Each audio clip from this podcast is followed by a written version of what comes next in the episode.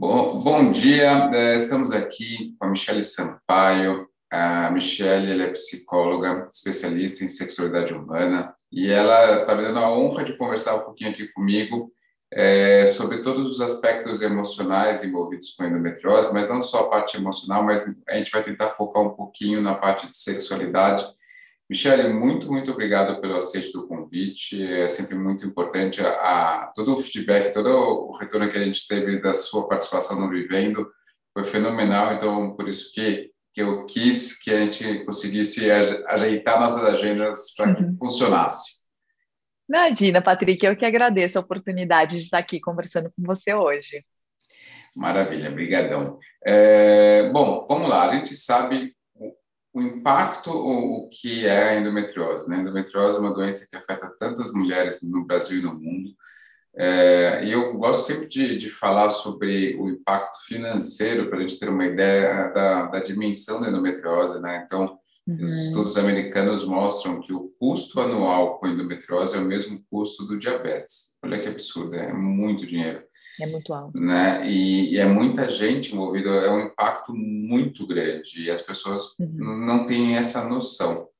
É, e assim, quando a gente fala em diabetes, qualquer um conhece, né? Seja um, qualquer pessoa, não importa o seu grau de instrução, sabe que existe o diabetes ou conhece alguém que tem o diabetes, e de endometriose não é bem assim.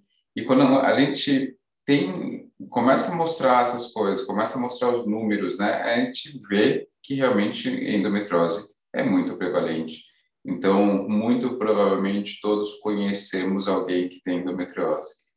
Uhum. E, e é, muito se fala sobre, entre aspas, o mimimi da dor, né? É, que, o mimimi da, da cólica menstrual, mas também a gente deixa de falar muito sobre todo o ciclo é, de vida de uma pessoa com dor crônica é, e tudo que isso pode ser afetado, né?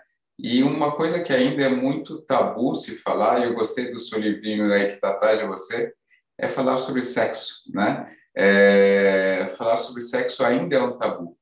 Então, a, a, as pessoas ou tem vergonha, ou tem medo, enfim, acabam não, não falando. Mesmo falar sobre sexo numa consulta médica não é uma coisa tão espontânea, né? É, uhum. muitas pacientes demoram para se sentir confortáveis em conversar sobre o tema, né? Então, o, o, o, o, como você vê essas pacientes com endometriose, com dor pélvica, com dor na relação, como que é a, vida delas tem sido afetada que você tem acompanhado também? Acho que o impacto é gigantesco, né, Patrick? Eu tenho pacientes que chegam aqui no consultório e até contando que passaram anos tendo dor, né? E às vezes, ah, não sei, acho que é assim, acho que é normal, acho que não é nada, até conseguir de fato, né, um profissional que trouxesse esse diagnóstico, que trouxesse essa perspectiva, né, que ela saísse daquela ideia de se reclama por tudo né, para entender que tem de fato ali um problema. Eu acho que se a gente for comparar, é só a gente pensar, tá? Vou fazer uma comparação grosseira, mas acho que para a gente ter uma ideia. Compra um sapato novo, veste e sai de casa e passa o dia todo fora, andando. Como é que você vai ficando ao longo do dia? Vai machucar o Qual pé. É... Não, e além do machucar o pé, você fica incomodado, né? Você vai ficando irritado, seu humor vai mudando.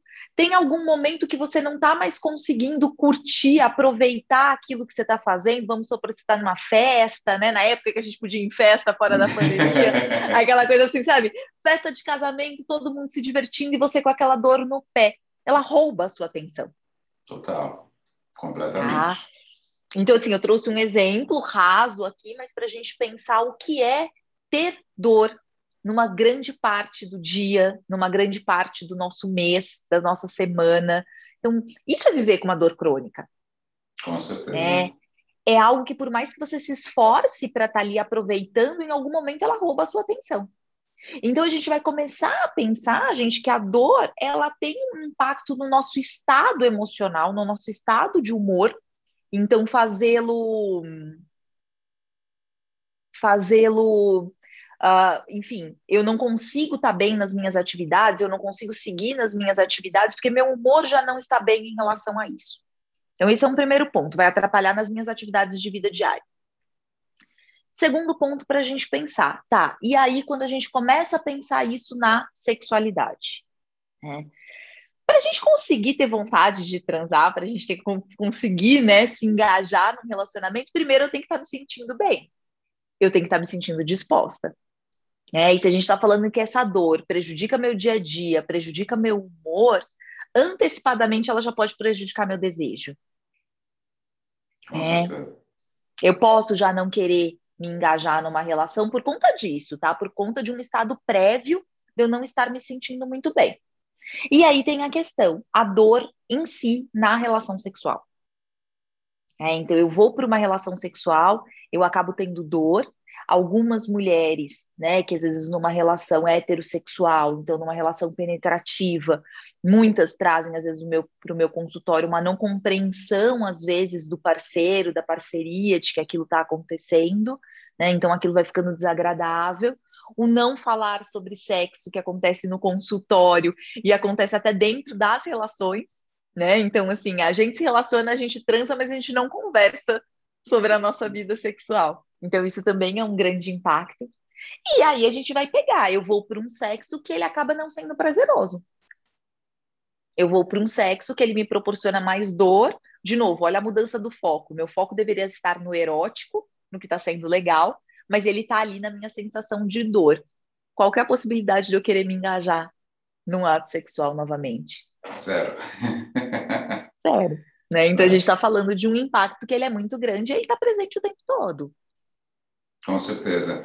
E, e, é muito engraçado, o homem e a mulher, eles são muito diferentes na parte sexual, né? É, Sim. O, o, homem tem uma parte visual é, que é muito mais aflorada que a, a da mulher. O homem, é, a, a, o, seu, o, próprio ciclo de resposta sexual de, de é, é, completamente diferente, né? E o que a gente, o que você mostrou e mostrou muito bem é que a mulher não é só aquele momento, né? Assim, hum. transar não é só ir lá transar. É o dia inteiro estar bem, é ela estar bem, é ela estar bem com, o parceiro dela, com, enfim, Isso. com a parceira, enfim, é, é tá bem num todo para que ela consiga curtir o sexo. O homem ele consegue separar um pouco mais, é, é bem diferente o, o, como funciona, né? Acho que talvez por isso também não existe até hoje é, um Viagra feminino, né? Porque é uma coisa muito mais complexa né, de se inventar algo para aumentar o, a tesão, a libido da mulher, né? É, é isso, que até um, um, um nome que foi dado, né, para flibanserina, tipo Viagra rosa, é, ele é até um nome errôneo, né, porque assim, o Viagra, ele é para excitação, ele não é para o desejo. Então, se a gente for pensar no ciclo, né, que a gente está falando, né, então o que, que eu preciso ter, né, aqui quando a gente está falando do ciclo da resposta, a gente está falando o que, que eu preciso ter para um sexo, então a gente começa a ter desejo, é uma primeira fase para eu ter excitação, né, então é isso, eu estou falando do Viagra Rosa, eu estou falando da fase de excitação, o desejo já está lá, é, e para você ver, é, é bem isso que você falou, é extremamente complexo o desejo feminino. Claro que aqui a gente está falando de uma prevalência, né? Assim, que a gente vem maioria, não, não é uma regra, mas sim. a gente vai ver o homem, sim, mais visual. Então, ele olhou para aquele objeto de desejo, ele hum, rapidamente se excitou para ele, tudo bem, ele está pronto para se engajar. E a mulher, a gente vai perceber é, um desejo muito mais responsivo, né? Muito mais uma construção de um momento. Então, eu brinco com as minhas pacientes assim, que você tem que começar a transar de manhã para terminar a noite. Eu sabe o que é isso? Tipo, é sexo tântrico, né? Tipo, não, não é isso. Mas a gente precisa começar a pensar em sexo. Né? E aqui mesmo para as mulheres, né, com endometriose, com dor, para a gente né, tentar trazer né, uma ideia, ah, legal, você está falando tudo isso, e como é que a gente resolve? Né? Uh, a ideia de também eu conseguir pensar em sexo e quando eu falo pensar em sexo, é, eu acho que é pensar na sexualidade, é pensar nos meus desejos, é pensar em coisas que eu gosto, que eu fantasio, né? Então, é, de repente, de manhã eu pensei nisso e eu vou construindo esse pensamento ao longo do meu dia. Então, eu vou construindo o meu engajamento naquilo. Né? É muito mais fácil que depois disso eu esteja com vontade de, de transar à noite. Então, a ideia é eu me, me expor a alguns estímulos. É, eu acho que essa é a ideia da responsividade. É, é acho que é bem isso, né? É, tem um, tem um livro aí que, que vários colegas leram e falaram muito bem. É, confesso que ainda não li, mas eu já adquiri, que é o Sexo no Cativeiro. É, uhum. e, e, que fala, pelo menos pelo que me contaram, né, do, sobre o livro, e, é, que é muito isso, né, de falarmos, de, de criarmos situações, né, para que o sexo seja uma coisa normal e, e, e, gostosa de ser aproveitada, né? Então as pessoas Exato. esquecem isso, né? Então a, vai vai no dia a dia no automático e acabam esquecendo de falar sobre sexo, sobre a sensualidade, sobre o erotismo e isso, isso. faz parte de uma relação, né? Faz parte de uma relação é poder falar, pensar sobre isso, né? A ideia de que ah, o sexo é a última coisa que a gente faz no dia. E aí já estou cansada, eu já estou com o corpo mais cansado e com certeza a relação não vai ser a melhor possível, enfim. É, você falou bem isso. Olha, é, teve foi foi na semana passada teve um, casal que eu atendi que eu operei de endometriose. É, ela está super bem agora, mas foi engraçado que estão começando a tentar a, engravidar e os dois têm uma vida mega mega louca, assim, super corrida, tal. E ele falando para mim, né, não foi nem ela, foi ele, falou, doutor, cara, não rola. Sim, ter relação de assim, de não para tentar engravidar, não rola. Ele chega cansado em casa. Né? Uma coisa no final de semana, uma coisa numa viagem, né? mas assim, no, não rola, a gente não vai conseguir. né? Então, é, é, é uma coisa assim, as é. pessoas acabam deixando para a última coisa do dia, né? Fazer Exato. sexo. E aí você Exato. vai estar cansado, você não aproveita, você não consegue fazer as coisas, né? Então, não. acho que você, você é, disse aí, muito bem.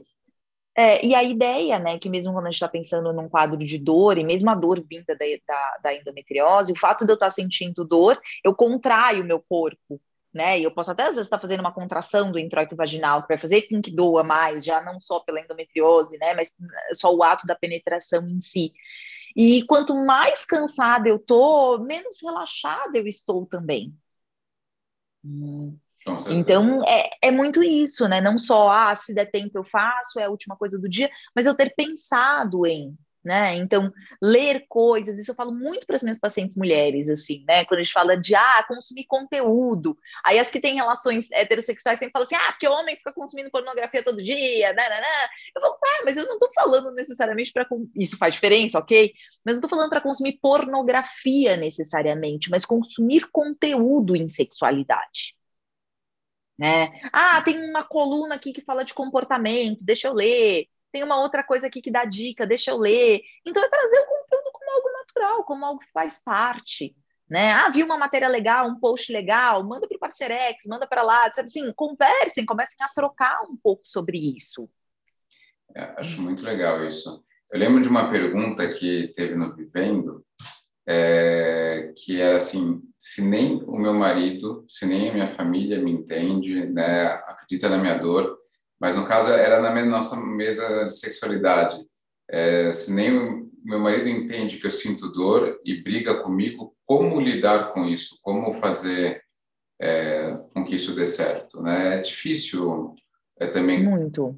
É, é muito difícil. Por, por isso que eu acho assim, a, a conscientização é levar informação, né? Quanto mais pessoas a gente conseguir informar, é, talvez a gente consiga minimizar esses efeitos, né? É lógico, você tem um, um casal jovem, que, né, é, é, principalmente quando a gente pega pacientes com endometriose, de modo geral são mulheres jovens, é, na faixa reprodutiva. Então, é um casal que tem, teria uma frequência sexual né, boa. É, e às vezes né, a mulher não conseguir ter por dor, como fazer com que o parceiro entenda isso, né? Além de uhum. tentar ensinar, mostrar informações tal. É, você aconselharia trazê-lo numa consulta é, com a sexóloga? É, na consulta de ginecologista, eles vêm, mas assim, não é sempre, eles fogem. É, co como a gente conseguir aderir o parceiro nas consultas e ensinar eles também? O que, que você acha disso, Michel? É, não, perfeito, sou, né? Acho que o seu questionamento é, é fantástico e ele é de extrema importância. Para as minhas pacientes que estão né, na terapia sexual, eu chamo parceiro. Eu chamo a parceria sempre, tá? Porque acho que uma coisa para começar a pensar e trazer um pouco né, dessa, dessa ideia de pertencimento e de algo que é do casal. Né? Eu, eu não entendo que a endometriose ela deve ser tratada como ah, um problema seu. Se vira perfeito, aí. Perfeito, perfeito. A vida sexual é nossa, né? E aí? Você também é a parte interessada que eu resolva aqui a situação. E aí? Perfeito. Esse é um primeiro perfeito. ponto.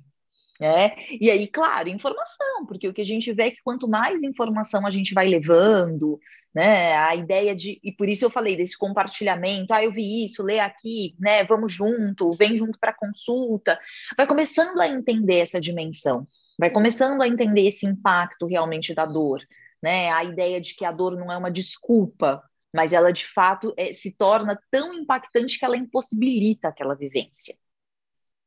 Sim. É, então, eu acho que trazer junto para a consulta é fundamental, sem contar as conversas no dia a dia. E é isso, é uma coisa que é do casal. Com certeza. E, e, se a gente pensar, é, infelizmente, a gente está falando de uma minoria que consegue chegar numa, numa clínica é, com um especialista de endometriose, numa clínica que pense em multidisciplinaridade, que envolva o psicólogo, que envolva o fisioterapeuta, enfim. A gente sabe que isso, infelizmente, ainda é uma minoria é, o que, que a gente poderia fazer para ajudar aquela mulher que mora na periferia, é, aquela mulher que talvez não consiga ter acesso a tantos profissionais assim? O que, que você sugeriria para uma mulher desse tipo? Olha, o que eu falo é que quando a gente, hoje em dia, a gente pelo menos tem o acesso uh, da internet. É, então, hoje em dia todo mundo, né, uma grande maioria tem pelo menos uma internet no celular. E uma coisa que facilitou muito, Patrick, é a informação, é a facilidade de chegar na informação. Claro, vamos sempre marcar uma informação que ela seja de qualidade, né? Mas seja isso, buscar um podcast que eu consigo ouvir, né? Buscar uma rede social, Instagram, são posts curtos com pequenas dicas, então também se inteirar um pouco desse assunto. Vamos supor, ela teve um diagnóstico, mas ela não consegue tratar. Né? Deixa eu ir buscar aqui né? O que, que fala de endometriose? Deixa eu também compartilhar com a minha parceria, deixa eu conversar. Esse é um primeiro ponto. Tá? E o outro, trabalhar da melhor forma a sexualidade possível. Então, claro que às vezes ela não é a, a sexualidade ideal, porque a, a, a, sexualidade ideal que eu queria, eu não consigo exercê-la por conta da dor, mas qual que é a sexualidade possível? Né? Contato sexual, ato sexual, não é penetração. Né? Penetração é mãozinha. As pessoas acreditam que sexo é só penetração. Né? Sim, tanto é que tem gente para mim que chega contando e fala assim: ah, mas a gente não transou. Eu. Opa, como? como? Opa, se tocaram, teve sexo oral, teve isso, teve orgasmo, não, não, não penetrou, a gente não transou. Opa, calma lá. É? Então, eu acho que essa sexualidade possível, porque ela mantém uma conexão do casal, ela mantém a mulher também ali numa vivência de prazer. Porque, poxa, se eu sou tocada, né, e eu não tenho uma penetração, é um toque externo, é um toque mais focado no clitóris, em, outro, em outras regiões do corpo, me proporciona um prazer é, podem sim, até é, mesmo ali, ah, eu tenho um certo desconforto, mas consigo chegar ao orgasmo com essas preliminares. Né? Minha parceria também tem prazer e a gente tem um momento de intimidade. Perfeito. Hum. Uma boa sexualidade no casal não é contabilizado por sexo penetrativo. Né? Eu, eu tenho muito casal em terapia de casal comigo, focado nessa questão da sexualidade, tentando construir essa sexualidade. E o que eu falo para eles é diversidade na sexualidade. O que, que, é isso? Hoje a gente pode só super se beijar e se pegar, o outro dia é, eu faço uma carícia em um, outro dia faz sexo oral no outro, outro dia não sei o quê. É isso. Sim, acho Mantém um casal unido e com vivência de prazer. Perfeito. Acho que isso é muito legal de se falar, né? Acho que as pessoas não pensam nisso. Eu achei fantástico essa diversidade do, de ações, né? De, de como, de como atuar, de, e, e, fica uma coisa gostosa, fica uma coisa prazerosa para os dois, né? Os dois. E então assim, ah, eu não consigo ter relação, não consigo ter penetração porque dói. Tudo bem, né? É, acho que é fantástico isso. Existem outras formas de ter prazer e de estar junto. Né? Exato. Né? Exato. E é claro, né, que, que a gente pode falar, algumas mulheres vão falar, ah, mas o homem sempre vai querer penetrar, e não sei o quê. E a gente vai ter, sim, um homem com esse perfil, porque também é um homem que acredita que sexo é só penetração. Mas a gente vai ter muitos outros que não. E isso é interessante, porque isso eu estou trazendo um, um relato do meu consultório, tá? Mas o que eu percebo é que tem surpreendido as mulheres. Então, eu tenho alguns casais onde a mulher está com desejo ativo, tem endometriose, tem a dor, não está querendo sexo, e aí eu proponho isso deles terem um momento juntos, um toque, né, que seja uma masturbação e etc. Dela fala assim, ah, mas daí não sei, você vai querer, sabe, daquela olhada na terapia, assim, sabe, para o lado, e aí, você quer dele?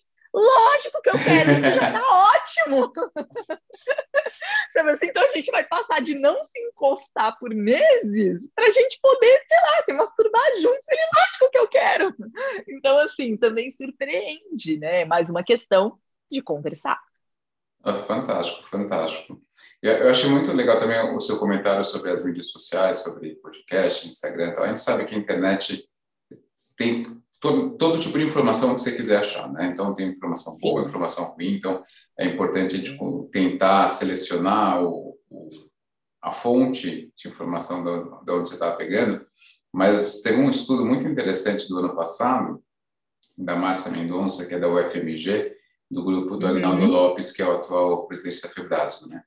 É, eles falando justamente isso, da importância das mídias sociais na, na, na, na, divulgação de informações não só para profissionais da área da saúde, mas para público leigo sobre endometriose. Eu acho muito interessante esse trabalho que eles publicaram. Então, o grupo deles lá criou um perfil no Instagram, um perfil no Facebook para trazer informações tal. E eles conseguiram por métricas mesmo de ver quantidade de interações, respostas, retweets, é, compartilhamento, tudo.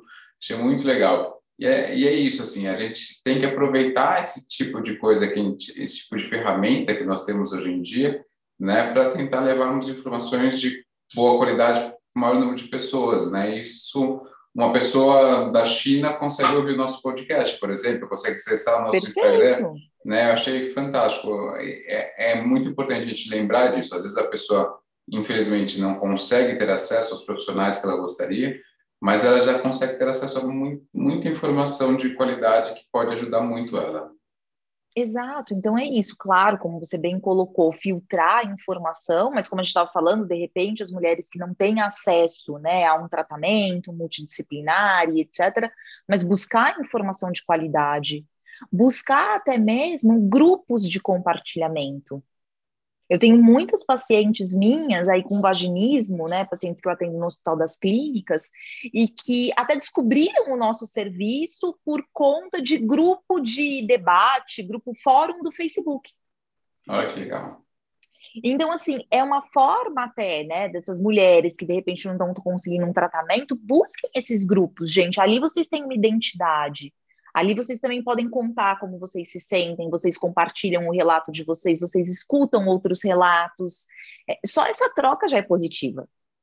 Sem dúvida. Sem é, dúvida. Pode não ser uma psicoterapia, mas é terapêutico também, claro. Exato. Poder falar com outras pessoas já é um primeiro passo, né, Patrick? Com certeza, com certeza. Shelly, eu achei fantástico. É, a gente poderia ficar aqui conversando horas e horas sobre o tema né? Acho que flui, é gostoso e todo, todo mundo aproveita. É, queria mais uma vez agradecer a sua participação aqui comigo. É, e fica convites para novas novos podcasts, novas aulas, novos eventos, que é sempre um prazer estar com você. Prazer é meu, obrigada mais uma vez pela oportunidade e com certeza vamos marcar mais vezes para dar continuidade no assunto que, enfim, sempre rende conversa. E vamos falar sobre sexo. Exatamente, sempre. Sempre. Obrigado, Michele. Imagina.